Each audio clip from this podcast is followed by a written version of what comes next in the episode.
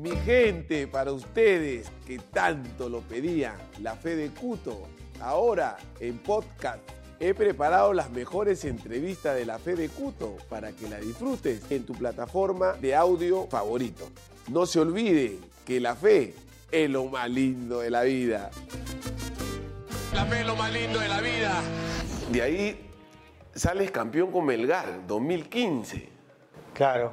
eh, Ahí estaba también Pier- Papo, cuñado Piero o Galiquio. ¿Con quién estabas ahí de Piero la es- U? estaba Piero, pero Piero no termina el año. Se va. Se va, a mitad de año se va. Estaba Piero, estaba Galiquio, estaba La Pulga, pero La Pulga también se va a medio año. Eh, estaba, bueno, estaba de los de la U, ellos tres. Me equivoco alguno más. No, no, Alberto no estaba. Alberto va después. Pero no, ellos tres. Este, ¿no? Claro, había, había un, había un- habían tres que eran. Eh, ah, pero igual era un equipazo, estaba Montaño, estaba Cachete Sí, Zúñiga, cachete estaba ahí. eh, estaba Cuesta. No, no. Una banda Un era. buen equipo, buen equipo, buen equipo. Yo, yo decidí irme allá por, justamente porque veía que era un equipo. Cuando me voy de la U, a mí me cayó como un balazo de agua fría pues, irme de la U. Pero yo dije, yo si me voy a algún equipo, tengo que ir a un equipo que, que vaya a campeonar, ¿no? O sea, que vaya a campeonar. Pero tenía algunas ofertas, pero entre dinero y, ¿cómo se me esto? Y, y lo que podían lograr, ya, lo junté y analicé que, que Melgar era uno de los que mejor pintaba. ¿no? Porque como te digo, lo de la U a mí me cayó como balazo de agua fría, ¿no? Yo, yo ¿Qué fui- pasó ahí en la U? En el caso tuyo, ¿qué te pasó? yo fui, yo en realidad llega diciembre, no tenía contrato, no tenía contrato y yo fui, um, te reúnen siempre al final para, para hablar sobre el año y para lo que esperan de ti el próximo año. Entonces agarro y, me llaman, y bueno, para hablar, pensaba que era para hablar eh, sobre el próximo año, el contrato. Entonces llego, estaba Chemo, estaba Ibáñez, estaba mm, Vidal y estaba... eh, el administrador temporal en ese momento era... La señora, ¿no? La- la no, tía, no, era un, un tío. Eh, ah, no me acuerdo el nombre, no me acuerdo el nombre. ¿De la rueda puede ser? Sí, de la rueda. Ya, eh, eh. Entonces, pero él estuvo poco tiempo nomás. La cosa que me sientan ahí, el administrador nunca dijo nada, ni abrió la boca, nada, nada. nada. Y estaba Vidal y Chemo que hablaban más, Oscar tampoco no habló mucho. Y me dicen, mira Ryder, que se ha tomado la decisión de que, bueno, que ya no formes parte del plantel del 2015. Pero queremos que te quedes en el club y mira, te vamos a hacer un partido de despedida eh, y vas a trabajar en alguna división de, de menores del club. Y yo dije, pero eh, yo quiero seguir jugando, pues, ¿no? Eh, pero me quedé frío, me quedé frío ¿no? cuando me dijeron eso. Y empezamos a hablar, ¿no? Eh, cuáles fueron las razones, ¿no? Y dijeron que, bueno, que, que están en un proceso de reestructuración, que quieren gente más joven, ¿no? Y que piensan que es un momento para, para que no se forma parte del plantel. Y, y bueno, yo ahí dije, bueno, Chemo me dijo, mira, te van a llamar de otras, seguramente de otros equipos, ¿no? Porque, porque ¿cómo se llama esto? Eh, porque no es que hayas estado mal, ¿no? Pero, pero bueno, creemos que eres una persona importante para el club, ¿no? Y queremos que te quedes, pero ya no en el plantel. pues, ¿no? Básicamente eso, ¿no? Después me flore, me, me pedabrearon un montón de cosas, ¿no? Pero básicamente eso. Entonces yo le dije, pucha, Chemo, yo en verdad tengo que pensarlo, ¿no? Y, y voy a ver, porque yo no pensaba retirarme a los 35 años. En- 34 años para 35. 34 años tenía. Me dice, yo me retiré a los 34 años, 35 Sí, años. pero tú, Digo, tú, pero- tú eres tú, pero... tú eres tú. Pero ¿sabes qué? ¿Sabes qué? ¿Sabes? Mira, yo me acuerdo que en julio, junio, julio, yo y le digo, Chemo, Chemo, eh, yo quiero saber si, si me voy a quedar el próximo, o sea, si va- voy a renovar el próximo año, ¿no? Pero si no es así, pensaría tal vez ya en, en retirarme, porque, porque, ¿cómo se llama esto? Porque no me veo jugando en otro lado, ¿ya? Eh, pero si me hubiese dicho en ese momento, Rainer, te, que- te retiramos, o sea, ya te retírate a fin de año, hubiese tenido esos seis meses para prepararme Así es. psicológicamente. O sea, no, no es una... O sea, no es Sí, sí, una cosa te- que, que claro, hoy día te dices- entiendo, te entiendo, te Te- entiendo. Y él ha sido futbolista y él sabe cómo Claro, es. cuando él se retiró, por ejemplo, él ya sabía a principio de año y había decidido retirarse a claro. fin de año. ¿no? Entonces, eh, yo me agarro así y te lo comento porque después cuando me pasó lo que me pasó y, me, y- y decidí retirarme así, mentalmente no estaba preparado para retirarme. O sea, de- para retirarte de algo que has hecho toda tu Toda vida, tu vida, tienes que claro. prepararte, o sea, estar preparado. eh, no, no hablo económicamente porque tienes que tener un respaldo Claro, económico. como un ¿no? profesional, como dijo eh, José Soto cuando lo entrevistamos, él sí se, o sea, como se preparó sí, con un psicólogo, Claro, lo psicológico. que no hacen muchos futbolistas, ¿no? A mí yo tampoco no me preparé nunca, o sea, son pocos los que, se- que se preparan. Y es otro mundo, o sea, tú- tú- nosotros los futbolistas vivimos en una burbuja, Ah, sí. ¿no? Lo que tú dices, una burbuja Burbuja gigantesca. gigantesca. Y sale de esa burbuja y es otro mundo, ¿no? Entonces, psicológicamente, te tienes que cambiar de lo que has hecho durante 20 años, de salir a entrenar de 10 a, las 9 de la mañana, entrenar, dedicarte, descansar, entrenar. Entonces, de esas cosas, eh, yo no disfrutar, disfrutar tus últimos partidos. O sea, yo me iba a retirar y no iba a disfrutar mis últimos partidos de competencia. Pues.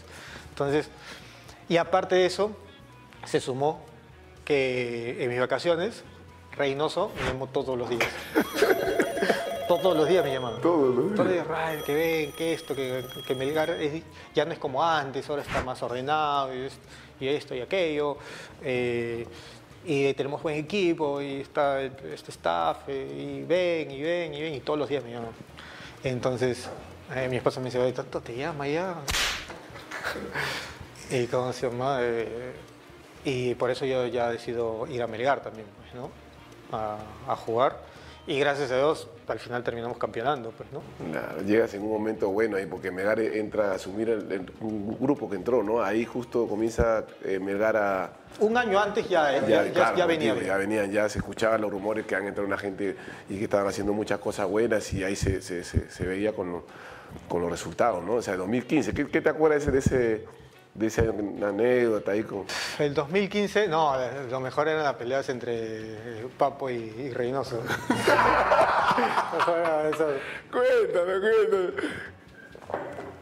Es que los dos son re- los- los dos renegones, los dos son renegones. Piero, un- Y, y- y- y- y Piero responde todo, pues. Y Juan, y Juan si le respondes, peor, pues, ¿no? O sea, peor. O sea, Juan te dice algo, cuando reniega te dice, puede decir cualquier cosa, pero si respondes, no, yo me, yo me acuerdo una vez, yo me acuerdo una vez que entró al camerín renegando con Galiquio.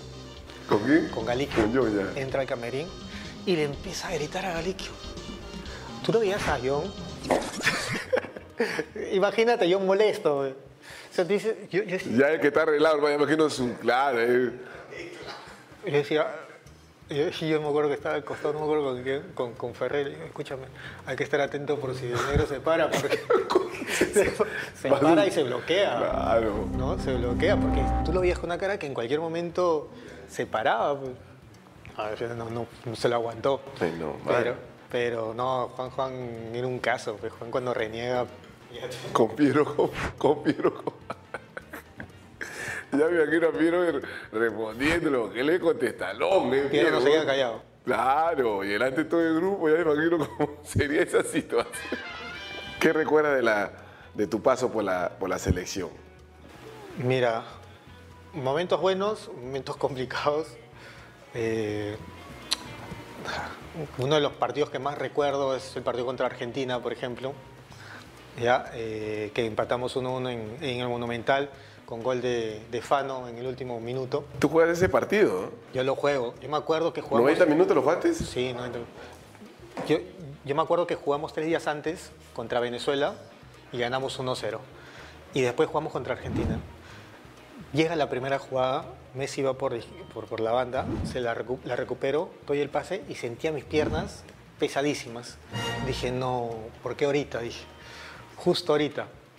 Y la pesadísima, yo no, no sé qué era. ¿no? Y seguí, estaba así que me golpeaba las piernas como que para reaccionar. Seguí trotando, trotando, trotando. Y a los dos minutos me pasó. Pero me metí un te sí, dije, no sé qué habrá sido. Tal vez el, el partido mismo, ¿no? Eh, eh, esa, esa, ¿cómo se dice? Es- esa presión que te metes antes, pues, ¿no? Eh, cuando, cuando estás un- eh, antes de un partido, el nerviosismo mismo tal vez, ¿no? La ansiedad, ahí está, yo creo que la ansiedad, la ansiedad por, por el partido. Pero después de dos minutos, y fue uno de los mejores partidos que jugué después, ¿no? Y, y yo me acuerdo del último, el último gol. El último gol de, de mi querido Fano, ¿no? Cuéntanos. Sí, hasta, hasta ahorita, hasta ahorita el Cholo para hablar no sabe. Pasaron, pasó 20 años, el Cholo, a sus nietos le va a contar sobre eso. Ay, ay, No, pero sí, fue, fue ¿Qué bonito. tal la arrancada? Ese fue una jugada, La pero... loco, de loco está- Impresionante. Al minuto, en verdad, ¿no? Vamos a pensar, minuto 92, 93, que se tire una arrancada de 70 metros de la forma que lo hizo. Y para tener, o sea, ya cuando llegas, llegas cansado, bloqueado, no, pero para tener el, el pase, no, olvídate, pues. Eh, y después me quedo con, o sea, me quedo con, con esas sensaciones, ¿no? ¡Listo, Chechito! Pero papá, ¿estás seguro que esta es una buena forma de buscar emoción? ¡Con fe, hermano! ¿Buscas emoción? Mejor regístrate en Incabet y siente la emoción de ganar, ganar y ganar.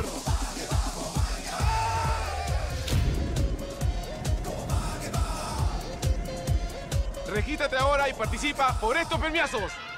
un partido que, que- que quisiera borrarlo. Hay partidos en mi vida que yo quisiera borrarlos así.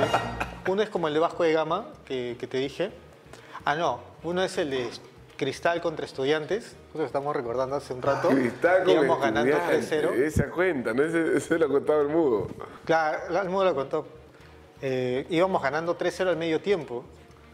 Eh, entramos al camerín y Chemo, yo me acuerdo la imagen, estamos así, y Chemo se pone allá y se pone así. Y empieza a decir, no tengo nada que decirles. Partido perfecto. Y no dijo nada. No dijo-. Y no dijo nada. No dijo esto, aquello, nada. Dijo, partido perfecto. No tengo nada que decirle. Salimos, a- salimos, te juro que eran como si hubiesen 15, 16 jugadores del otro equipo. Salían, entraban por todos lados, pa, pa, entraban por todos lados. 3-1, 3-2. Pero nunca hubo una reacción. ¿Qué, qué, qué, qué pensaban en el Al contra- 3-3, al, al 3-3, bueno, ya puso más gente en la parte defensiva. Pero es que fue muy rápido, te juro que fue muy rápido. O sea, era algo, venía así, gol, gol. Lo que me impresionó fue que iban perdiendo 3-0 y los hinchas ahí alentaban como si estuvieran ganando. Creo que eso ayudó bastante al otro equipo.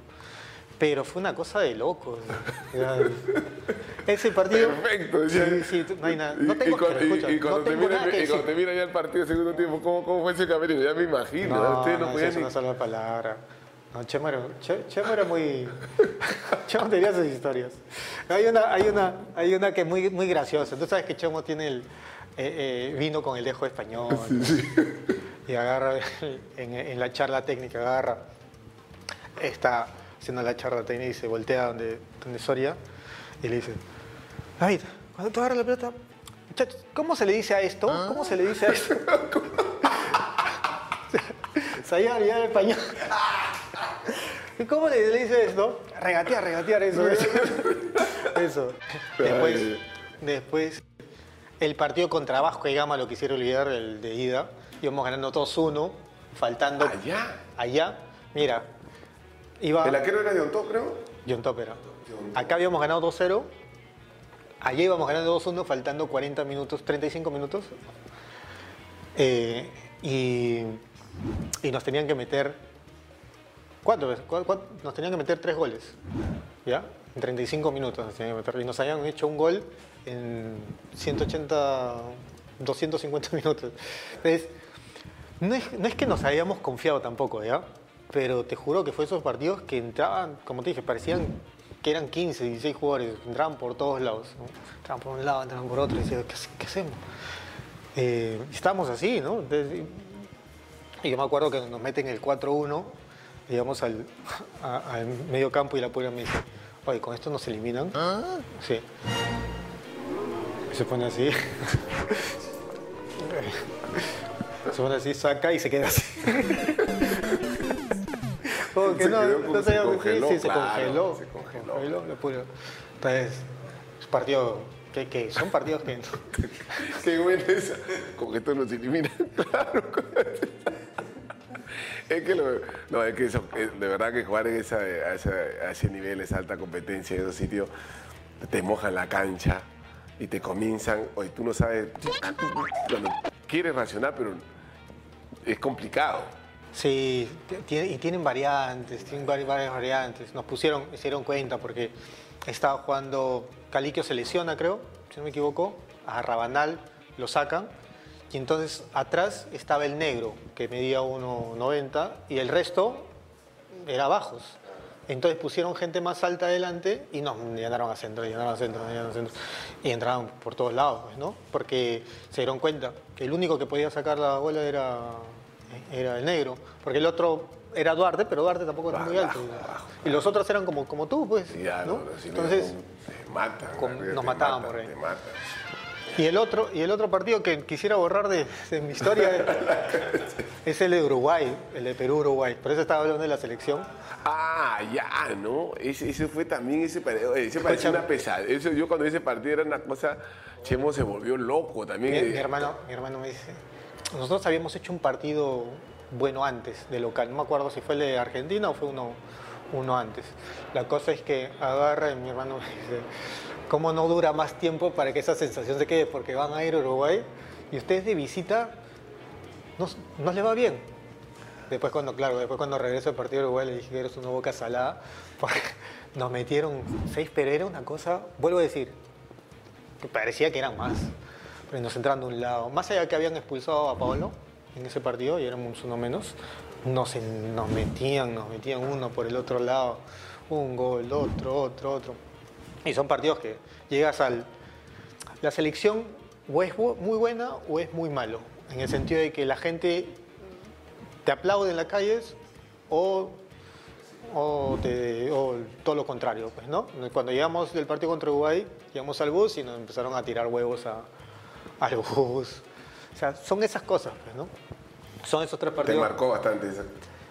Sí, o sea, claro, ¿no? Porque mm, no te reciben normalmente con, con tirándote huevos. No, ¿no? te Al tiraba bus. como diciendo no pusiste. Sí, no, también cuando también estaba en la selección también era ese martirio, ese sufrimiento cuando llegabas y ya tú sabías que te estaban esperando la hinchada. Claro. Ah, madre. Y por otro lado, cuando te va bien, todos te felicitan, eh, todos te aplauden. Es esa sensación, pues, ¿no? Cuando tienes un partido bueno en la selección. Entonces, aquí o allá, término medio creo que no hay.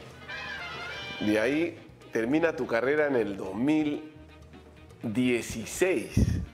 Claro, ya lo que, bueno, lo que te conté al principio, pues, ¿no? Eh, fue, había, había decidido retirarme antes. Ya mentalmente ya estaba con esto de, de retirarme, bueno, físicamente yo no, no podía, ¿no? Como te dije, era, la gente esperaba algo de mí que yo no podía darle en ese momento. Y yo me acuerdo cuando entro a la presentación, la gente aplaudía bastante porque esperaba que, que yo hiciera bastante también. Y cuando yo me doy cuenta de que no, o sea, y la primer, el primer, los primeros dos semanas, tres semanas me entrené bien. O sea, intenté bien, pero di- me di cuenta que no, No, que no. daba, no, no jalaba. pues, ¿no? Yo corría 20 metros y sentía como si hubiese corrido 2 kilómetros. Esa nota, esa nota cuando, cuando termina la pretemporada y sube las escaleras y estás, estás Claro, así. así, que, que sufre, pero así parece. me sentía. Dice que están agarrados a palos, Claro. los músculos, no, no, más que tú quieres, no, no reacciona. Ya, así estaba, pero sin, sin hacer nada. Entonces, situación complicada y ya decidió retirarme, pues, ¿no? Y una de las peores decisiones que, que, come- que- que cometo, peores decisiones, es eh, asumir la de, la de técnico. Sí, porque eso es lo que iba a llegar. Tú ahí, tú, o sea, tu curso, tú como entrenador, Ya lo había... ya lo habías tenido. Yo, yo estudio, mira, yo de técnico, de técnico de jugador, estudié para dirección técnica, estudié administración deportiva, hice mi máster en gerencia deportiva. Yo no sabía en qué ámbito me iba a desarrollar, pero yo dije, vivo del fútbol, eh, 20 años, en algo del fútbol mm, seguramente me voy a mantener. Y entonces ya había estudiado para eh, tenía, tenía el diploma, todo para ser director técnico. El tema viene cuando me dicen, eh, mira, vamos a, a cambiar técnico, vamos a traer al negro Galván, ¿ya? pero no hay la plata. ¿ya? Pero ya está decidido, ¿no? Ya hemos hablado con el técnico, ¿no? Y, y me dicen, puedes asumir hasta que venga el negro, hasta que entre la plata, porque decían a final de mes, de, a final de mes iba a entrar la plata. Y mi peor error es conf- eh, confiar, pues, ¿no? Porque yo dije, Ya pueden confiar con- eh, en Pacheco ya pueden confiar en tú, tú confías en. Tú- escucha, yo pensaba que, o sea, que dos, tres partidos entraba la plata y se podían traer a- al otro técnico, ¿no? Entonces, eh, tuve una fecha, dos fechas, tres, cuatro, cinco, seis, hasta final del campeonato, que se pudo salvar, pues, al final el Boys, ¿no? Eso fue, eso fue lo importante, ¿no?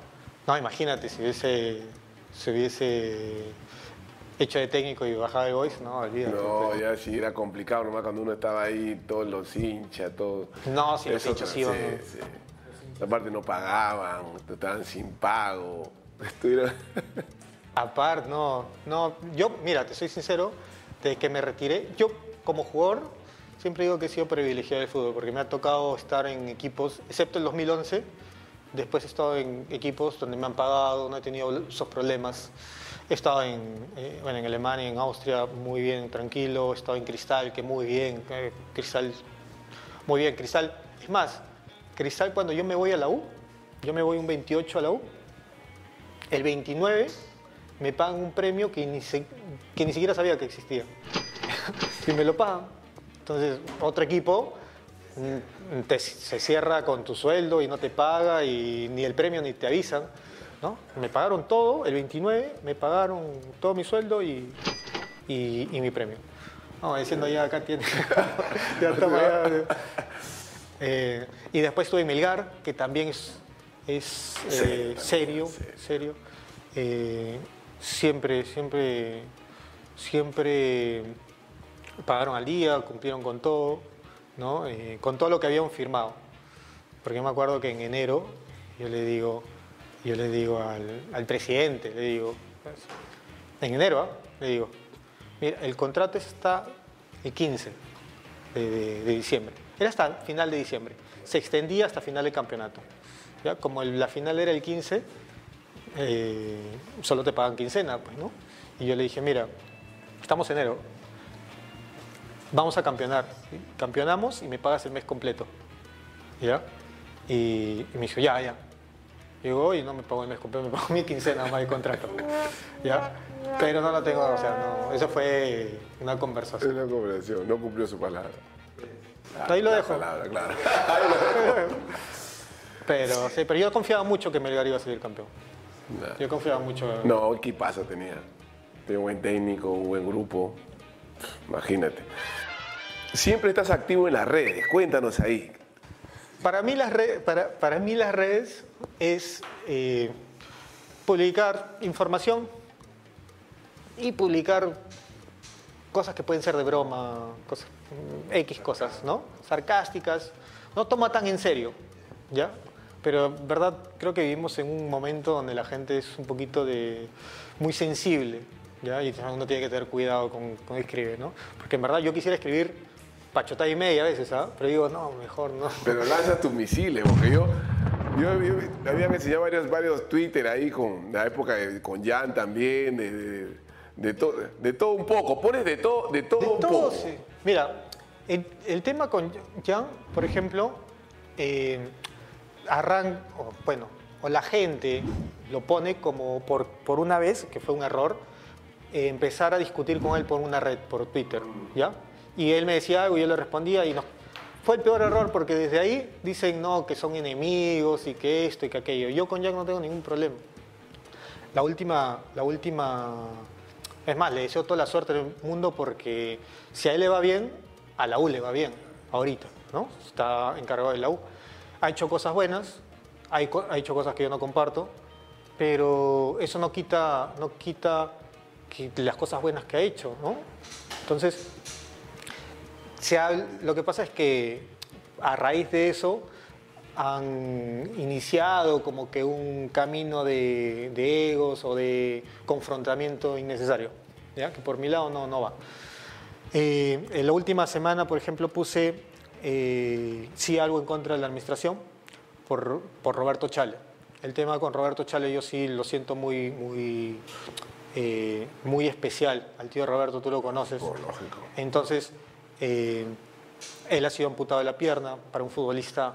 Imagínate, que, imagínate eso, pues, ¿no? Entonces, eh, yo, si bien lo admiraba como de, de niño, de joven, los últimos dos años he compartido mucho, mucho con él, ¿no? Eh, por tema de embajador, eh, he tratado de, de- de- sacarle eventos o auspicios para él, ¿no? Eh, de ayudarlo de alguna forma. Pero he compartido muchas cosas con él. Entonces me he dado cuenta la persona que es, ¿no? Y es una persona muy alegre, más allá de todo, tiene la precisa siempre. Siempre, Siempre. está más siempre. lúcido. Y, y está, y está siempre en, o sea, eh, en un chongo, pues, ¿no? Por así decirlo.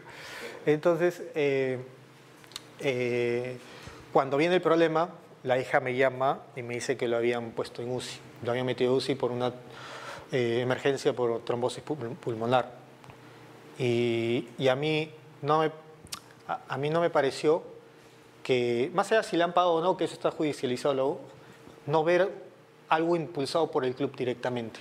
¿no? Nosotros como embajador hemos impulsado algo, eh, con 11 machos también, que jugamos un partido.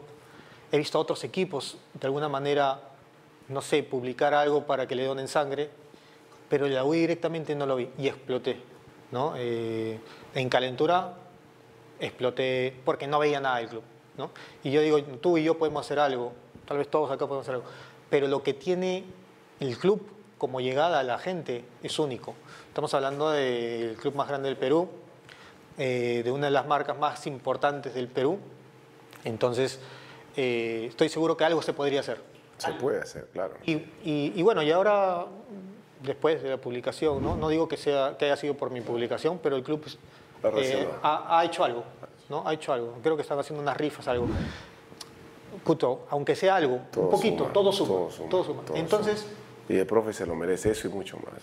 Claro, entonces, eh, pero yo sí no tengo nada en contra de la administración, ¿no? Cuando, por ejemplo, el año pasado yo comentaba algo que el plantel no, no era un plantel para campeonar, eh, no me iba la administración en sí, sino no era un plantel, que a mi parecer no era un plantel, ¿no? Hoy día, por ejemplo, han armado un plantel que tú dices, "Oye, ojo, a, a pesar que han perdido la semana pasada o el día de ayer, tú dices, es un plantel que puede, que compite, Puede. que puede campeonar. Tiene, tiene, tiene con qué. Tiene con. Tiene con qué. El año pasado yo no veía eso. Entonces, cuando yo decía lo admi- lo de plantel, no, que quiere hablar mal de la administración, que esto, que aquello, olvídate, ¿no?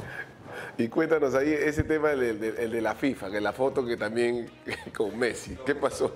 Como te digo, yo agarro las redes para, para varias cosas, ¿no?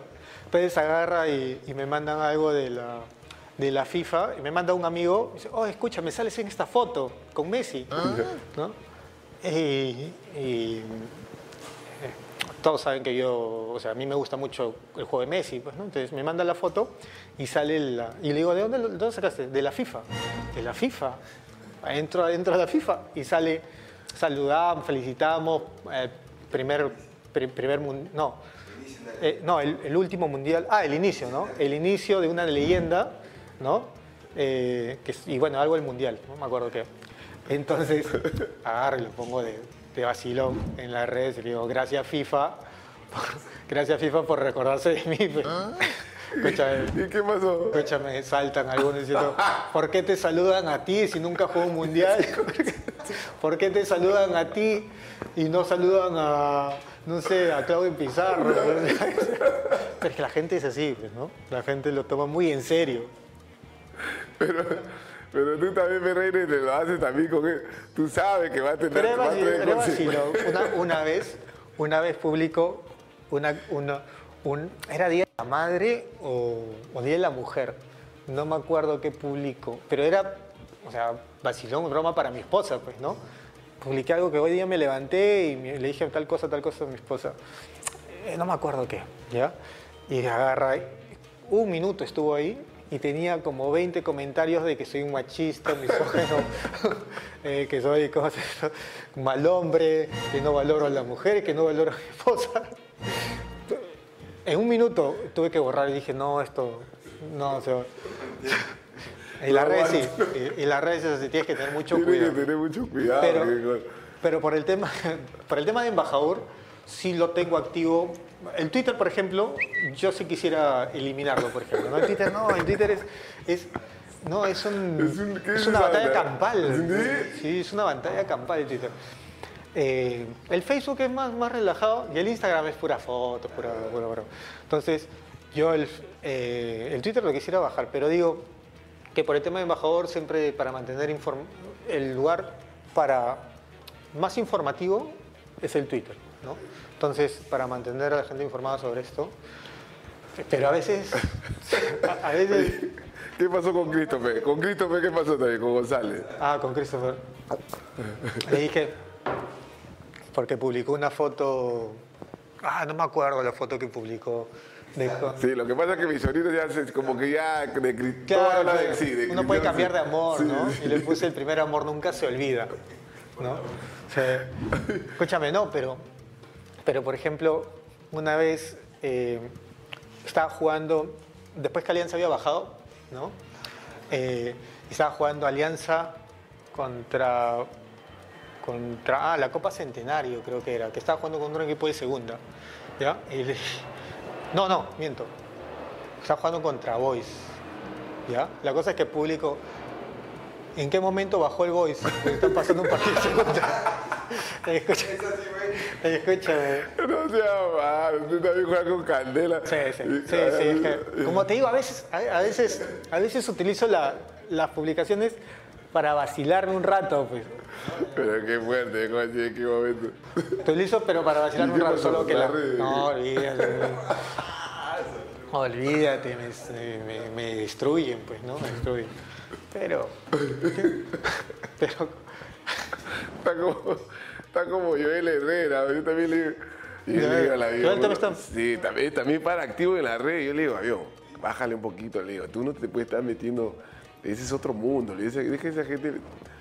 Sí, me dice, hermano, pues, pero él le gusta también, pues, le gusta, él tiene, cada uno tiene su punto de vista, cada uno- y, y cada, cada persona tiene su forma de pensar y, se- y- y se respeta, ¿no? Pero ya la gente ya se va para el otro, ya, ya al extremo, ¿no? La gente ya se, se, se- encienden, ¿no? se encienden, es que están muy conectados con su posición y, y si no piensas igual, te masacran, ¿no? O sea, quieren imponer su posición.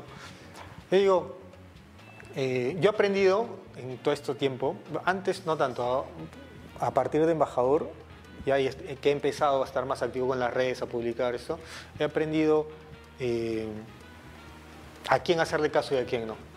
Ah, no le puedes hacer caso a, a- ¿cómo se llama esto? A trolls que, que no Otro, ¿Qué son esos? Esos son los que... Trolls los que ponen eh, una cuenta, pero sin nom o sea, sin su nombre, sin su rostro, ¿no? Ponen una, no sé, pues, NN y una cara de la cara, o sea, son- que nunca lo vas a poder rastrear, ¿no? Entonces, claro, si te lo dice alguien que bueno, que puedes interactuar de alguna forma, es diferente a que te lo diga un troll, pues, ¿no? Que, que se esconde detrás de una, Entonces de es un impostor, vamos a decir así, un, Un, fal- un falsante. Sí. Un falsante, ¿no? un tipo que no da la cara. Claro, No asume. no, asume lo que dice, No ¿no? asume. O sea, se esconde Fácil, detrás de, esconde. de una cuenta triste, y ahí ¿no? tira todo Lanza todo eso. todo- todos los dardos. Que puede ser uno que está a tu costado y tú ni sabes. Puede, puede ser, puede ser. Puede ser. Camaleón, un camaleón, claro. Ya, ya. Entonces, he aprendido a quién hacerle caso, quién no. Antes, yo me peleaba con todos. me publicaban, me, me comentaban y yo me empezaba a pelear ¿Y con qué le responde? Y le respondía, y le respondía. Ya después, eh, después ya, ya me di cuenta que no puedes responderle. Y sobre todo, en, no sé, cuando tú publicas algo, eh, hay 10 que te publican cosas buenas y uno negativo y a veces te enfocas en ese negativo, ¿no? Sí, y no te bien, enfocas en los otros 10. Claro, Entonces, ya con el tiempo he aprendido a hacerle más caso a la gente positiva, a la gente que, que de alguna manera es valorable, a, los demás, pues, ¿no? Que ni los conoces. Y cuéntame eso que me estabas contando de, antes de empezar la entrevista que, que, estaba, que, que has jugado Play 30, y- que me- 36 horas. ¿Cómo es 36 horas jugando Play? Claro, Bueno, yo, yo he sido muy vicioso. Yo, o sea, yo, yo reconozco que he sido muy. Es más, yo, yo eh, me he ido a jugar, no sé, a Arenales, a Higuereta, en partidos Cuando ya era profesional, ¿ah? Cuando ya era profesional, Siendo ¿no? Profesional. claro, me iba con mi gorrita, ¿no? Y esto así para que no... Y me venía a jugar, pues, ¿no? Eh, ¿Y cómo se llama? Ah, por eso, por eso a veces cuando yo jugaba en la U, en Cristal, venían chicos a retarme a jugar, ¿ve? Y, y ya yo le decía, pero primero anda a jugar al otro lado, ¿no? A ver, si juegas ahí, gana. No, pero Rana, vamos a jugar, ya, vamos a jugar. Jugaba y le metía 5 o 6 y después decían, ya, una, una, una revancha. Le dije, no, no, ya no. ya no, ya no, anda a jugar con, Eso con ni, él. ni, ni, ni come ni apetito le dan por estar metido. ¿Cómo era? Escúchame. Yo era vicioso, pero ponte. Hay un, un partido de, de PES te dura 20 minutos, ¿ya? Un partido con online, ¿ya? Eh, que juegas contra alguien de otro, de otro lugar. Y yo tenía, por ejemplo, 600 partidos, ¿ya? 600 por 20, calcula, ¿ya? Eh, te hablo de un, de un año, ¿ah? Un año, porque después sale otro juego y es otra cosa. Jugaba contra gente que había jugado 3.000 partidos. Calcula 3.000 partidos por 20 minutos cada partido. Entonces, porque ahí te figura, y partidos oficiales, o sea, ni siquiera contando partidos, no sé, pues con su hermano, con su vecino, amigos. Entonces, yo era muy vicioso antes y una vez, mi récord jugando ha sido de 36 horas al hilo, pues, ¿no? En unas vacaciones, me acuerdo que estaba en Alemania y, y yo me ponía... me- en, en Alemania los, los caro- los juegos son caros y mi viejo no me compraban los juegos, pues, ¿no? Entonces agarro y los iba a alquilar, ¿no? Y los alquileres son caros, pues. Entonces yo tenía un día o dos días para terminar el juego, ¿no? Si no, tenía O sea, que pagar, pues. el Entonces tenía que acabarlo. Pues. Eh, si, no, no, si no, tenía que devolverlo porque mi viejo no me iba, no me iba a pagar el alquiler. Entonces agarré y, y ¿cómo se llama? Y me puse a jugar, pues, ¿no? Y se me iba, se me iba el tiempo y, bueno, me, me llaman a almorzar, salgo por la comida y salgo con los ojos rojos, rojos, rojos. pues, ¿no? Mis viejos me ven, entro al cuarto, me pongo a jugar y mi viejo me apaga la, la luz del, del- del- del departamento. Bajó la- lo bajó, bajó- lo bajó bajó la palanca. Sí, bajó. ¿No? Perdí todo mi juego, o sea, las 36 horas, las 36 horas por la, por la pura porque perdí el juego. Y, y nada, pues después con mi viejo llegamos a, mira, llegamos a un punto de dije, ya tres, voy a jugar hasta las 3 de la mañana. Y escúchame, yo empecé a vivir solo, me casé, tuve mis hijos y yo hasta las 3 de la mañana. Llegó al Con la, con ya, con hij- ya seguías, tú seguías jugando. tu- yo jugaba, cuando empezaba a jugar, cualquier juego que haga, 10 de la mañana, eh, 10 de la noche, hasta 3 de la mañana, ponte. No, ya ahorita ya no juego, ya, ya, ya no me alcanza el tiempo, no me alcanza ni el tiempo ni, ni la fuerza. Tú has jugado en contra de tu hijo Play también, entonces. Mira, eh, yo la otra, siempre jugamos, ¿no? Mi, mi hijo sí, es, sí, le, sí le gusta bastante el juego, ¿ya? Mi esposa siempre está media ahí, ¿no? Porque controlando, porque me ha, me ha visto, pues yo era el que rompía la- los, los controles, pues. Que me- de trauma, es de trauma.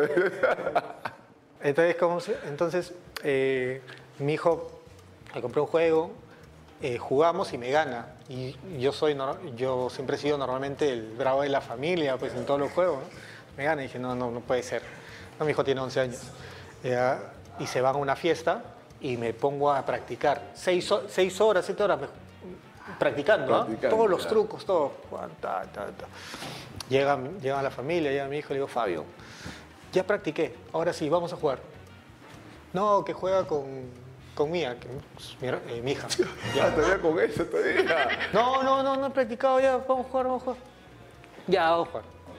Pa, pa, pa, pa, me gana. Y me dice, papá, ya no quiero jugar más. practica, practica con Mía. No, pero le digo, no, escúchame, le digo, revancha. Le digo, revancha. No, no, no quiero jugar. Tú sabes que cuando juegas tiene que haber revancha. No, mi hijo, mi hijo, no, no, se cierra y no se cierra. Y le dijo, vas a ser muy odiado, le dije. Tienes que jugar revancha. Esa es una ley dentro de los, de los gamers. No, no, yo no quiero jugar, no hay revancha. Dime, tú eres, el- tú eres el, el fundador de, de, de Embajador. ¿Cómo, cómo nació ese, ese? Eh, fundador, lo que pasa es que yo soy de alguna manera la persona más conocida dentro de los que iniciaron Embajador, ¿no? Eh, como que la imagen, pues, ¿no? Más, pues. Entonces, eh, Pero no, pero mira que todo empieza con, con Aldo Miyachiro. Aldo me llama y me dice que quiere hacer algo para ayudar al club. Eh, y, yo, bueno, voy, él se reunía con, con la barra, con X personas también, ¿no? Fue un par de reuniones eh, y después me toca irme a Huaraz. Él agarra y después de un tiempo lo deja en stand-by. No me dijo por qué, ¿no? En ese momento. Y bueno, yo también lo dejé en stand-by. Y en el 2019 me dicen, en una fiesta encima, me dicen, oh, tu equipo lo van a, van a liquidarlo. Digo, ¿por qué? Y me dice, porque han hecho un plan de recepción hasta el 2020 y el 2020 tienen que pagar, si no le empiezan a liquidar los bienes del club. Dije, ahí sí, mm, ¿cómo es, no? Entonces, ah, me informé, me informé, y a partir de la información fui buscando gente que me apoyara, pues, ¿no? Eh, y me junto con, con Ricardo Mego, que es el abogado, con el financista, que es Carlos Pafka, y empezamos a, a idear. Nos juntamos, nos juntamos. Eh, la verdad que hubo momentos que me juntaba, yo me acuerdo que me juntaba con Starbucks de 8 de la mañana, no, 9 de la mañana hasta 8 de la noche. Sí, todo el día, juntándome con gente de marketing, con gente comercial, con gente de sistemas, con gente X, para ver, darle forma a, embajador. Nosotros nos juntábamos, pero éramos eh, varios los que estamos iniciando el tema. Después, en, eh, en cuando viene la pandemia, marzo, en febrero se había enfriado el tema. ¿ya? Yo, por ejemplo, soy una de las personas que le gustaría eh, hacer algo ¿no? y hacerlo rápido. Por ejemplo, la gente ya me preguntaba mucho cuándo empieza embajador, cuándo empieza embajador, y yo decía, oye, hay que lanzarlo nomás. Pero claro, los otros me decían, no, momento, hay que planificar bien esto, aquello, aquello, que no está... Y así fue, y así fue demorando un poco más. En febrero se paró un poco, como que ya la gente no se juntaba mucho para ver los, los temas. Y en marzo viene la pandemia, entonces cero. Pero ¿cómo es que esta pandemia nos llevó a utilizar el Zoom? Y nos empezamos a reunir por Zoom. Y ahí aparece, me llama Miguel Torres, me llama Negro Galván, me dice, escúchame, ¿cómo podemos ayudar? Y yo digo, ya, pues no. Y empezamos a reunirnos todos los días. Todos los días, de 8 de la noche hasta 2 de la mañana, nos reuníamos por Zoom. Cosa que no hubiésemos podido hacer eh, en presencial, pues, ¿no? Presencial, claro, mucho tiempo. Jamás nos hubiéramos podido reunir así. Y fuimos ordenando ideas, viendo, qué, viendo cómo lo manejábamos, viendo cómo eh, solucionábamos problemas que podían venir, ¿no? Eh, cómo podíamos también evitar que la gente insinúe cosas, ¿no? Eh, porque cuando está involucrado dinero de, de mucha gente, hay mucha gente negativa que puede decir mil cosas. Entonces vimos cómo lo podríamos eh, dejar sin piso a todas las personas. Hicimos un proyecto, creo que lo más serio, más transparente posible es complicado. ¿no? Lo hicimos muy serio y muy transparente. Claro que hay gente... Lo bueno es que la U tiene muchos hinchas profesionales, buenos hinchas, que personas que saben en su rubro. La gente piensa que yo soy abogado, financista, marquetero, piensa que yo, yo hago todo. No es tanto así, pues, ¿no? Cada uno en su área eh, y cada uno ve de solucionar los problemas en su área. Hasta piensan que yo soy manejo el Twitter y el Facebook de embajador. Cuando publica tú algo, eres el, el- el- digamos ahí, el, el- todos, La más, cara allá, visible. más allá que yo sea la cara visible y yo me hago responsable por todo lo que pasa en embajador, cada área tiene, lo maneja un hincha y él son libres de hacer lo que mejor les parezca en el momento. Me dicen a mí, en algunas ocasiones sí, en algunas ocasiones no, Eh, pero por ejemplo, el de comunicación es libre para manejar las redes y poner lo que él desee, ¿no? Eh, sin faltar el respeto a, a, a nadie, pues, ¿no? Pero publica y la gente se me tira a mí que publicó tal cosa. Como te digo, ¿no? La gente piensa que yo soy abogado, financista. Pero sigues ahí. Seguimos así, seguimos ahí. Hay mucha gente que, que confía en el proyecto, que confía en nosotros. Eh, hace el 28 de diciembre, por ejemplo, lanzamos un comunicado de, de- por el Día de los Inocentes. Ya lanzamos un comunicado de embajador y yo que ya me retiraba de embajador. Sí, eso es lo que yo justo había, me había- había escuchado. Pero escuchado. fue Día de los Inocentes y la gente empezó a, cosas positivas como que no, la mayoría, el 90% eran cosas así, ¿no? Que por qué no te vayas, esto. Después un porcentaje diciéndome que soy un, eh, que, que soy un cobarde, que, me voy, que cómo me voy a ir, que no sé, de todo, ¿no? De todo diciéndome Pero lo que pasa es que la gente ya depositó eh, la confianza en, en nosotros. Claro, ya no hay marcha, ya no hay marcha atrás. Ya no hay claro, por eso que te tienen a ti como una Ya no hay marcha atrás. y- Yo me he dado cuenta que si salgo, eh, hay mucha gente que, que me lo va a sacar en cara, ¿no? Que como me retiré, o sea, yo ya no estoy en esa posición. ¿Pero te está dando los resultados que ustedes pensaban o, o- o están... ¿Cómo ves tú así las cosas? Las cosas así claras? como... ¿Cómo, cómo la, ¿Cómo la ves tú? Mira, no, como pensamos, no, no, bien, muy lejos de lo que pensamos en realidad, ¿no? Seguimos avanzando paso a paso, poco a poco. En realidad, mira, si nosotros a un principio entraban algo de 200 mil soles, ¿ya? 150 mil, 200 mil soles. Eh, ahora están entrando 50 mil soles al mes. Pero esos 50 mil soles es de gente que confía. Entonces, para llegar a 50 mil, estás hablando de mil personas por lo menos que ponen su aporte. Y esas mil personas son las que ayudan a avanzar al, proyecto. ¿no? Y como digo, no es lo que esperábamos, porque nosotros esperábamos que los hinchas lo usan millones. Por lo menos llegar a una cierta cantidad grande como para poder en este momento ya haberle pagado a muchas personas. Le hemos pagado a 135 personas. Por ejemplo, a ver, embajador, para mí eh, representa un gasto de tiempo, energías, ¿ya? Yo para esta etapa de mi vida yo pensaba ya estar en, otro, en otra etapa, ¿no? Y bueno, y embajador me, me consume bastante. Pero, eh, pero cuando tú le pagas a todas estas personas, escúchame, le hemos pagado a personas de 80 años eh, que pensaba que su dinero ya no lo iba a ver en vida. ¿no? Le hemos podido pagar a Chale, por ejemplo, a Chumpi, a Loco Semilla, a gente representativa del club que no pensaban ver su dinero. Le hemos pasado a, gente de lavandería, utileros, a Pajita, a Menú, a Armando Aguirre. Armando. Armando, por ejemplo, Armando eh, tenía el tema de su esposa, estaba muy mal. Yo me acuerdo que en diciembre, nosotros empezamos en agosto del 2020, en diciembre Armando nos juntamos con, con Siguay, ¿ya? Los tres. Y me dicen, no nos olvides de nosotros, porque siempre piensan primero en los jugadores y luego en nosotros. Digo, no. Y, y al final empezó- le empezamos pagando a todos de alguna forma más necesitados que no se le veía tanto, ¿no? Eh, 10, 20 mil, 30 mil, 40 mil, 50 mil soles por ahí. Entonces, eh, a mí me da pena, por ejemplo, lo que pasó con Tomás, por ejemplo.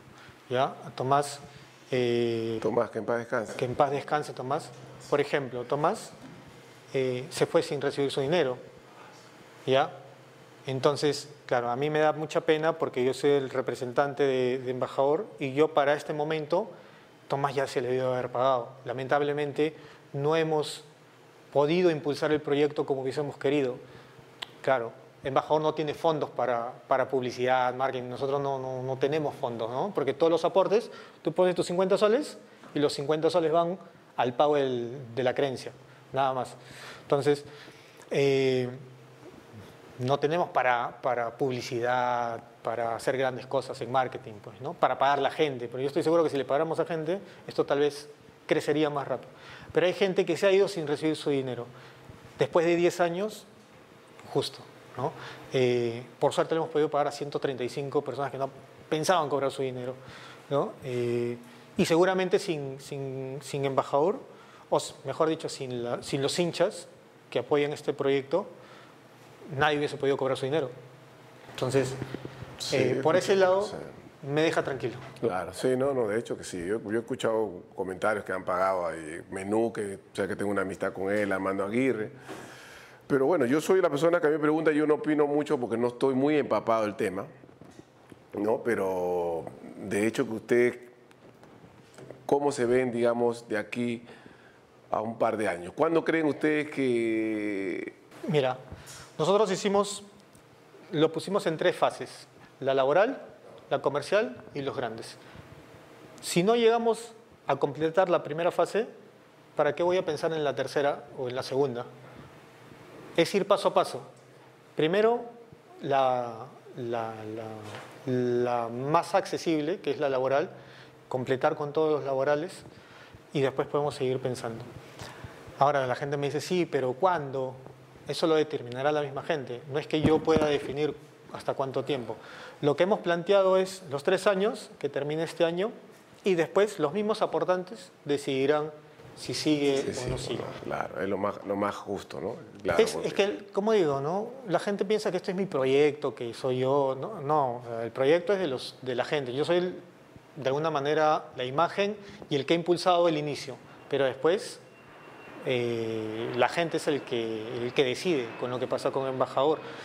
¿Cuánto tiempo de vida tiene embajador? Depende de la gente, ¿no? Mientras más rápido, más gente pueda aportar, más rápido se le puede pagar a los, a- a los trabajadores. Los trabajadores llevan Hemos pagado deuda del 2000, del año 2000. 22 años después han cobrado su deuda. Imagínate. Y gente, no sé, pues, personas humildes, por un lado, o no humildes tal vez, pero es su dinero. Y, y no es justo que esperen tanto tiempo. Imagínate, pues, si han pasado 11 años, 12 años, ¿ya? Eh, alguien de 50 años ya debería tener 62. ¿Cuánto tiempo más va a pasar? ¿10 años más? Entonces, lo justo es que reciban su, su dinero en vida. ¿no? Eso es lo justo. Y bueno, y eso es gracias al hincha nada más. ¿Tú crees que los resultados no ayudan tampoco, no? Los resultados, De- digamos, eh, si el club, si el equipo estuviera, no sé, logrando títulos, tuviera, es, es, es otra. Yo, yo te voy a dar un ejemplo. Un ejemplo, mira. Una vez la U llegó a la final contra Cristal. Sacamos una entrada virtual, porque en ese momento no se podía ir al estadio. ¿Ya? Eh, sacamos la entrada virtual. Todo ese monto fue al, al- la pago de creencia. Pues, ¿no? Sacamos 120 mil soles en esa entrada. Hoy por hoy, cuando hacemos un evento, llegamos a 10 mil soles. Entonces, te das cuenta la diferencia cuando la, cuando la gente está enchufada. Por ejemplo, ahorita hicimos el evento por Profe Chale, ¿no? En total hemos recaudado entre el partido y, bueno, donaciones, casi 10 mil soles, ¿ya? Pero a lo que voy, ¿no? Si el equipo estuviera ganando, estuviera campeonando, el hincha eh, se motiva, Se motiva, más, se se motiva más, motiva, ¿no? se Entonces, motiva. eh, creo que ese es el mejor ejemplo. ¿A qué te dedicas ahora? Yo tengo un centro de alto rendimiento de fútbol, chicos de 16 años o mayor, y tengo una empresa de transporte, ¿no? camioncitos, ¿no? Una vez, una vez fui a Adidas y me dijeron, no, ya sabes, ya sabes, ya sabes, ya sabes, ya sabes. Acá no puedes entrar, acá está Cuto. acá- ¿En serio? Sí, me dijeron, yo fui, fui, fui a preguntar y dijeron, no, que ya está justo, deja algo. pues". No, en esa, en esa época tenía el negocio de, de- con eh, los camioncitos ahí con, con Adidas, ¿no? Sí, sí, sí, me acuerdo de esa época, caramba, mira. O sea, querías entrar ahí, no podías. Que quise entrar ahí me dijeron, "Ah, Tu mejores amigo en el fútbol. Miguel Torres, el negro Galván. Y bueno, y ahora creo que Carlos Orejuela, porque paramos muy, muy juntos últimamente. Congelita, acá. Tu ídolo en el fútbol. A ver, de, de joven, de chivolo, fue Chemo. ¿no? Sí, sí. ¿Qué te puedo decir? ¿Qué les puedo decir? Partido perfecto. Qué bueno. Sí, sí. Bueno, el equipo de tus amores. La U. Universitario, estamos ahí. ¿Con quién te gustaba concentrar? ¿Con quién me gustaba concentrar? Me gustaba, por ejemplo, me gustaba concentrar con Vargas, con, con Muro. Con el loco muro. Muralla. Sí, con Yosimar Vargas. Me gustaba concentrar Ah, por- ya, con Yosimar- Vargas, Con Yosimar Yosimar Vargas, Vargas, porque, porque no, Mi sobrino cómo metía también. ¿eh? no, no- no decía Está nada. en Manucci, ¿no? Sí. No, está. Está Cantolao, encantado. ¿no? No decía nada. Estaba ahí. Si yo quería cambiar, cambiaba. No, no decía nada. Yo estaba ahí. No, dice- nada. Sí, sí, está tranquilo. Ah. ¿Algún compañero que hacía cosas extrañas o raras en, en una concentración? Extrañas o raras. No, pero mira, o sea, conocido no, pero yo me acuerdo una vez eh, en Austria, me tocó con un iraní, concentrar con un iraní. Y los eh, iraníes hacen su ramadán, hacen sus cosas, ¿no? Entonces, Claro, sí, sí. entonces, una vez, antes de salir el sol, hacen su, su- ponen su, su alfombra, alfombra, ¿no? y Su rezan. ¿no? Y yo no sabía. Y me levanté 6 de la mañana y el pata estaba ahí y gritaba, no, no, no, no, no, no. Me metió un susto. ¿no? Pero eso fue lo más, lo más curioso que me pasó en una concentración. Un técnico de fútbol. He tenido, he tenido varios, ¿ah? he tenido suerte, he tenido Bausa, Gareca, mismo Chemo en buen momento, Reynoso, eh, Comiso, que también salió campeón en 2013. Pero creo que de todos, Reynoso creo que me quedaría. Reynoso. ¿Tienes una cábala?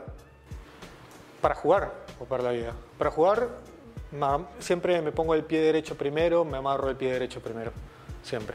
Siempre y entro con el pie derecho al campo. Derecho, dice derecho. ¿Algún compañero cabalero? ¿Algún compañero caballero? No me acuerdo, no me acuerdo. Más caballero que acuerdo en fútbol ha sido Gareca. Gareca, hay técnico, un técnico, un técnico cabalero. No, Gareca, no, no, me escúchame, en el fútbol mundial creo que no hay más caballero que Gareca. ¿Tu momento más feliz en el fútbol? Mi momento más feliz en el fútbol, cuando... Ah, cuando campeoné el 2009. Creo que cuando campeoné el 2009 creo que fue el momento más feliz. Fue perfecto, pues. Es como tú eres, tú eres un chico hincha de la U y de pronto te toca campeonar en el Monumental, tu primer campeonato, el Monumental, estadio lleno, contra Alianza. Contra Alianza, perfecto. Que, que sí, que, o sea, si, si tú lo piensas, ¿Cómo le gusta meterle? no, pero si tú lo piensas, que- Sí, sí, fue- uno para la U o para Alianza, no sé, me imaginaré que será algo similar, ¿no? Campeonar frente a la U. Nunca ha pasado. Pero nunca ha pasado. Nunca ha pasado.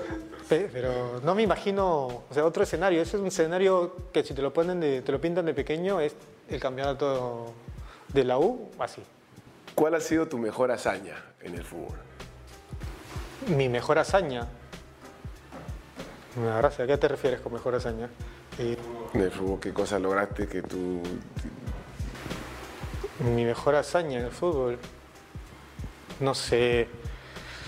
Eh, yo creo que, que mi mejor hazaña, haberme bancado los 10 meses en la U sin que me paguen, quedarme en la U diciéndome que no me iban a pagar, eh, seguir ahí, a pesar, de, a pesar de tener otras ofertas buenas, no es que yo no tenía dónde llegar porque era en mi momento de selección, era un momento bancarme todo eso y, y el 2013 campeonar, pues, ¿no? O sea, como te dije, es un momento valorable, que, que fue, que valió la pena todo ese sacrificio, ¿no? Pero creo que la mejor hazaña, estar para mi club en el momento más complicado de su Bueno, historia, Su historia, sí, porque yo he aguantado dos meses, tres meses, pero de ahí ya no más.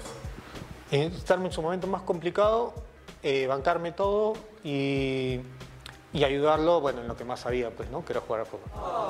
Creo que eso por ahí. por ahí. ¿Te animarías a, a dar, un- dar tu once, tu once ideal De que, de, con lo que has jugado, con lo que tú... con los que he jugado. Sí. Eh, a ver, en el arco diría Raúl Fernández del 2009. Por derecha me quedo con, con Diego Chávez. Eh, central Galicio y Galván. Y yo creo que esos dos centrales. No te estoy poniendo a ti a. No, tranquilo. Ya, por derecha Cueto, Cueto. No, no pensaba ponerte a ti, Cueto, porque- Pero sí hemos jugado, pues, ¿no? Claro, Sí claro. hemos jugado juntos, claro. Ya, eh, por izquierda Loco Vargas. El Loco Vargas, sin dudarlo. Y al medio, Añol, con el medio. Y el otro sería, creo que Toñito, creo que Toñito. Toñito, la sí, creo, sí, creo que Toñito, podría ser. Eh, después Jorge Soto, bueno, Farfán, pues, ¿no? Que me tocó jugar con él en la selección en algún momento también, ¿no? Y adelante, no, 4, 4-2. Y adelante, si, si no lo pongo, va a renegar cuando nos veamos. Voy a poner a Loco Orejuela. A Loco Orejuela voy a poner. Orejuela, Después voy, voy y después, me va a decir, me va a re- reclamar. Porque y adelante, ¿sabes quién me, me pareció un crack? Pero poco tiempo, eh, fue Sergio Leal. en Cristal. Sergio Leal. eh. Sergio Leal. Bueno. Sergio Leal me pareció un crack, un crack me pareció. Eh, sí, sí. Bueno, la UA, ah, la pulga, no, la pulga, ¿cómo voy a hablar de la Pulga, claro, No, ¿cómo voy a de la Pulga. La pulga. No, prefiero la pulga que a Sobrejuela. ¿no?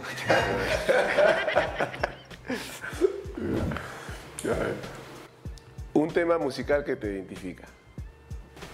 que me identifica, un tema. Un tema no musical. un- Un tema. que me identifica, no sé, no sé mucho de música. mucho ¿no? de de música, no, me gustan los rock eh, noventeros, ochenteros, noventeros. Me encanta Pedro Suárez Vértiz, ¿ya? Me encanta Gianmarco, ¿no?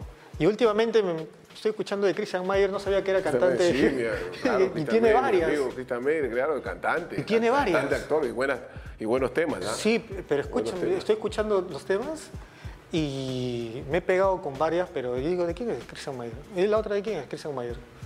Verdad tenía varias y muy buenas, ¿ah? Pero me gusta ese tipo de música. los- ¿Cantas en la ducha? No, no, no canto. Escu- Escucho música y por ahí eh, lo que escuchas sueltas un poco. No, pero no, yo soy muy malo para el karaoke. Karaoke también no te gusta. Sí me gusta, Te gusta el karaoke. pero no, no soy bueno cantando. Ahora, dame un par de tragos y, y te, Canta todo. te- te canto esa himno nacional. ¿Qué hobby tienes? ¿Hobby? Eh, el play. No, el play, pero ya no, 30, pero ya no juego mucho. Ya no hay tiempo para para hobby. 36 horas, mi gente, en la fe. ¿Te puedes creer esa? No, no, no. no. Cuando era una joven, cuando era joven. Cuando era joven. ¿Quién es tu inspiración? Mi, mi familia, mi familia en general. Mi familia te hablo de, de mis hijos, mi esposa, mis, mis padres, mis hermanos, todo lo que rodea a mi familia. ¿Qué parte de tu cuerpo te gusta más? ¿Qué parte de mi cuerpo me gusta, me gusta más? Eh, mis dedos. Sí, mis dedos. ¿Eres lo que se baña rápido o No. te tomas tu tiempo? No, no, me gusta una buena ducha caliente, tomarme mi tiempo, disfrutar del agua, disfrutar del momento. Buena ducha caliente, sí. ¿Qué palabra te describe? ¿Qué palabra me describe? Soy un choloterco. creo, que- creo que, tipo Toledo. ¿No? Soy un choloterco. La verdad que, la verdad que sí, creo que, que soy muy terco. Cuando se me mete una cosa en la cabeza y cuando me, y cuando me dicen que no se puede, cuando me, peor me pongo. Peor. Eh, ¿Quién ha sido tu amor platónico? mi amor platónico. Mi amor platónico. ¿De Perú o fuera? ¿De donde sea? A ver, mun- mundial. Eh, no, mundial. No sé. ¿Sabes qué? Sí, peruana, sí, Mónica Sánchez. Era mi amor platónico. Ah, Mónica Sánchez. Claro, Mónica Sánchez era mi amor platónico, sí. Cuando estás con tu esposa en una noche romántica. Pero ojalá que mi esposa no vea esta parte. Sí. Cuando estás con tu esposa una noche romántica en la casa, ahí ya, ya se están preparando ustedes ya para la contienda. ¿Qué prefiere? ¿Una cervecita, un ron, un whisky, un pisco o un vinito? Un vinito. ¿Cuál es tu récord en el ring de las cuatro pedidas? Eh, mi récord, tres. Tres. Tricky track. Sí, tres. ¿Cuál ha sido el lugar más extravagante que hayas hecho el amor? El lugar más extravagante. No, yo soy. Yo soy vieja escuela. Aquí sí, sí, no. No, no. Cama. Cama siempre. Ah, no, bueno. No sé, pues, pero sí en la casa, en la casa. En algún lado de la casa. En algún lado de la casa. ¿Qué jugador te parece en toda tu carrera que lo has visto, te dice el más arreglado, el más guapo? El más. No, si todos están matados. El más guapo. No sé, no sé, ¿quién, quién puede ser? Paco, Pa- Paquito, Paco, Paco Paquito, Bazán, no Paquito sé, Bazán, ¿no? Paquito Bazán. No No, no, sabría decir. Y el más feo que te dice este está en debe, qué abusivo. Ah, varios también, ah, varios. Varios, bebé. Una vez, una vez llegamos a Venezuela, salimos y entra eh, por la puerta entra Pedrito García, William Cherokee, Wenceslao Fernández, Galiquio. Escúchame, entraron todos por la puerta de. Eh, eh, pero por ahí, entre esos cuatro debe estar. entre esos cuatro debe estar. ¿Eso cuándo están? Toñito también. ¿Alguna vez, ¿Alguna vez has utilizado una marca de ropa Bamba? Marca de ropa Bamba. Me imagino que sí, sí, yo creo que sí. No estoy seguro, pero yo creo que sí. ¿ah? ¿Alguna vez has pagado capricho por una ropa de marca que, que te ha dado ese, ese, ese gustito? No, no, no, no, no soy de, de- de comprar cosas caras de ropa, ¿no? O sea, no sé, mm, una camisa, no sé, pues una Armani Shea, por ejemplo, una Armani es 150 o 100 poco má- máximo. Máximo. Una vez pagué por un reloj algo de 800, 900 dólares, que para mí parecía ya, ya demasiado, ¿no? o sea, con lo- no, y para mí ya escandaloso. Voy a la playa y se me, y se me sale un tornillito y entra todo el agua, se, se me logró a los dos días. Que no, nunca más, me, nunca más me compro. No. ¿Cuál es el lugar más bonito o bello del mundo que hayas visitado? El lugar más bonito, yo, yo creo que los Alpes en Austria son los, o sea, la vista. Me tocó ir y estar en, en invierno con la nieve, hermoso. Yo creo que sí, creo, creo que debe ser. Un sueño. Un sueño, un sueño. Eh, mira, mi viejo una vez me dijo que su mayor inversión en la vida son sus hijos. Más allá de una casa, esto, la mayor inversión es la educación de sus hijos. Y su mayor sueño era ver a sus hijos eh, ser grandes personas profesionales. Y yo creo que le dio el punto. ¿ah? Yo creo que yo vivo con eso y bueno, ya cuando ahora tengo mis hijos, creo que eso sería mi... Me copio de mi viejo. Creo que es mi mayor sueño. Un deseo. Un deseo, desearía que la U esté fuera de todos los problemas, ¿no? De todos esos de Grenco, Sonar, Todo, eh, todo lo que- lo que no nos deja- no deja al club. Todo, todo lo que todo lo que no deja al club crecer como podría crecer como porque la U, olvídate, la U, la U debería debería ser como esos equipos en, eh, en Alemania, por ejemplo, el Bayern München campeona nueve años seguidos, diez años, algo así debería ser. O en España, Real, Barcelona campeonan entre ellos nomás. Igual debería ser acá en Perú. Claro, tiene problemas que arrastra, que arrastra y que, que ya nosotros como hinchas queremos ya que de una vez se libre, ¿no? De todo ese mal, ¿no? Y que podamos ver ya, ahora sí, ya no, no tiene no estos, estas cosas que, que, que- que- que influyen mucho, ¿no? No, pero ¿sabes cuál es el problema de la U? Te digo así sinceramente. Es que yo veo que, que hay muchas personas o muchos grupos, no solo Gran Nacional, sino varias agrupaciones que quieren ser dueños de la U, quieren manejar la U. ¿Ya? Entonces, la U, o una de las formas como la U podría salir de, de este problema es que todos estén juntos. Todos juntos. Pero el problema es que varios quieren hacer. Entonces, Claro, dividir, ahí no es así, claro, es, es como lo que estamos pasando en la, el, lo mismo ejemplo del país.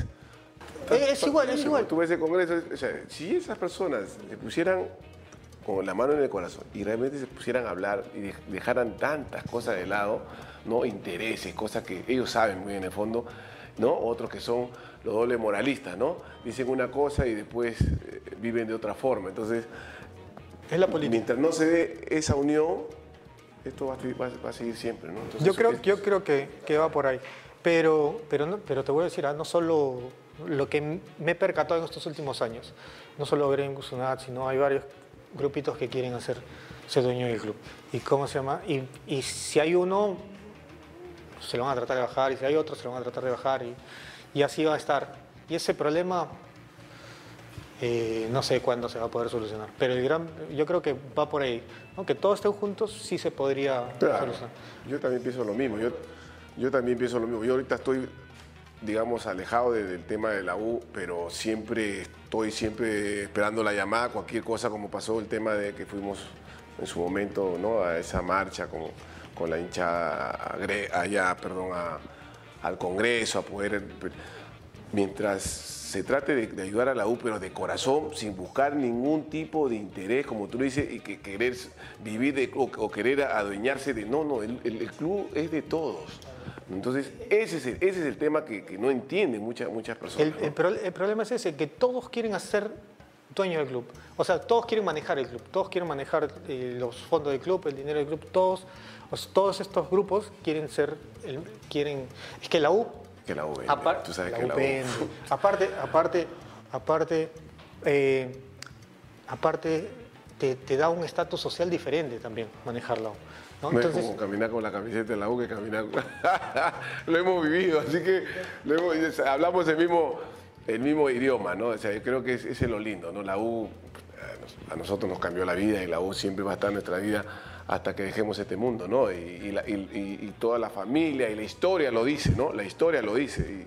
Y, creo que esperemos, Dios quiera que, ese, que ese momento llegue para, para el club, porque realmente es fastidioso. Ya, ya llega un momento que a mí, por ejemplo, me, fastidia ya eh, ver al otro lado y, que estén avanzando y nosotros nos estamos quedando y creo que eh, no, no, no, no merece la U estar en, esa situación. ¿no? Creo que ya es hora que nos toque también estar ahí en la, peleando como era siempre. que la, ¿no? es, que la U tiene todo el potencial como para poder hacerlo, ¿no? Eh, es el club que lleva más hinchas al estadio, es el club que hace, saca cualquier cosa y el hincha está. Hoy, hoy Sí. por hoy el hincha está. No, y fui, te cuento que fui después de años, eh, del 2016, 2017, por ahí que no iba a Campomar y fui. y hay que, hay que reconocer que también eh, están haciendo las cosas bien en ese aspecto, ¿no? He visto los campos y muchas cosas están trabajando y espero que sigan así, ¿no? Ahora hay que ver los resultados, ¿no?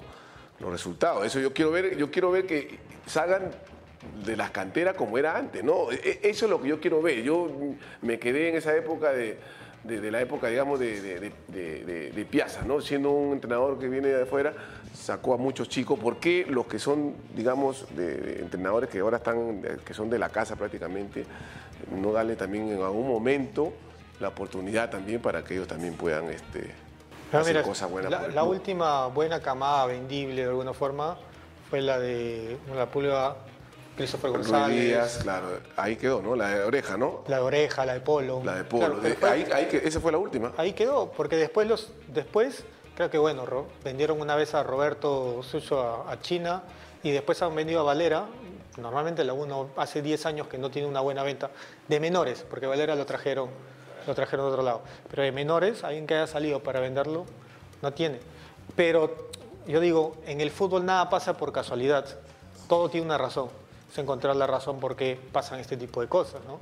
Yo puedo pensar, por ejemplo, una de las cosas que, que yo pensaba era, por ejemplo, de que como hay una administración, a los, al año llega otra administración, ¿no? Y esta administración saca a todos los que están antes. Y después, importarle, eh, ¿eh? sin Ojo, importarle. sin llega importarle. esta y saca a todos los otros. Así. Y no hay un, no hay, no hay un trabajo, no Una hay continuidad. continuidad, una continuidad, eso es lo que pasa. Y eso, y eso, es- eso, eso, es, eso es terrible. Yo, no, yo, no, yo no- no entiendo eso. Yo quisiera entender a veces, o sea, todos llegan con su gente, o sea, no les importa el trabajo que vienen realizando, no hay ese respeto, porque primero uno tiene que empaparse, ver, ¿no? Tu- y ahí tú dar tu, pu- tu punto de vista, ayudar, pero no, no cambiar todo. Claro, una evaluación. Y salen chicos, y, y ahí también salen, no solamente salen los entrenadores también, salen los que tienen ya un trabajo y lo sacan y otro. Entonces, Y ahí ven- vienen los problemas y, y- y- y lo notas en la diferencia de puntajes en menores, son un, porcentaje, estamos hablando de 300 puntos, de no sé cuántos puntos eh, que te lleva, no sé, Alianza, Cristal, eso, es- es- es un- es un- un escándalo. Si dices, claro, si dices, eh, los padres normalmente, eh, ¿a dónde quieren llevar a sus hijos? U, Alianza, Cristal, pero mayormente U, Alianza. La mayoría de padres quieren llevar a, su- sus hijos a U, Alianza. Entonces, la captación debería ser aún más, más simple. Otro punto es, por ejemplo, tú has estado en provincia, yo me toca estar en provincia. Alquilan campos, para menores alquilan campos que a la hora tienen que ya cambiar. Y van 300 chicos a una prueba y los tienes que ver a los 300 en una hora. ¿no? Porque después tienes que pagar alquiler. La U tiene 9 campos, 10 campos, 11 campos, que puedes verlo una vez, otra vez, otra vez, otra vez, que no se te escape uno solo. Esperemos que ahora, por lo menos, eh, parece que están haciendo un trabajo más serio, así que es, ojalá que salga algo beneficioso para... Tiene que para- salir, tiene que salir.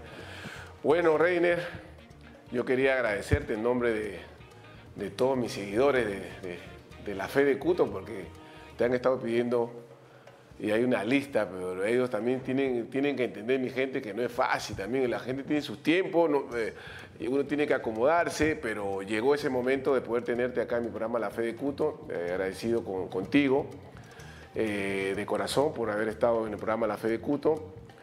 Eh, agradecido con este público que siempre nos, nos sigue y ya saben que pueden compartir ah, las entrevistas, ya, ya ustedes saben que amar es compartir eh, las entrevistas en, las redes oficiales del Trome, en el Facebook, en el YouTube. Así que unas palabras para que te despida de, la, de, tu gente que, que- te quiere y que, que ha seguido tu carrera este, como, como futbolista, ahora ya estás en otra etapa, pero siempre eh, vigente en las redes. Eres un azote en las redes, eres, pero eres el más querido en las redes. Sí, sí, lo, lo- sí me cuenta. No, agradecerte a ti por la invitación, como te dije el otro día cuando nos vimos en el campo, cuando tú quieras. Nada, ahí, un gusto poder estar acá. Eh, agradecer a toda la gente. Se ha pasado rápido el tiempo. Sí, sí, Se imagínate. habló un montón. Estoy viendo la hora y dije, se ha pasado rápido. Se pasó. Así Pero nada, todos se enganchan ahí, todos se enganchan en el La sí, poder hablar sobre, sobre la vida de uno, no se pasa el tiempo rápido. Eh, nada, agradecerte y agradecer a toda la gente, nada más. Ok, bueno, mi gente de la Fe de Cuto, ya saben, les mando muchas bendiciones y nunca se olviden que la fe es lo más lindo de la vida.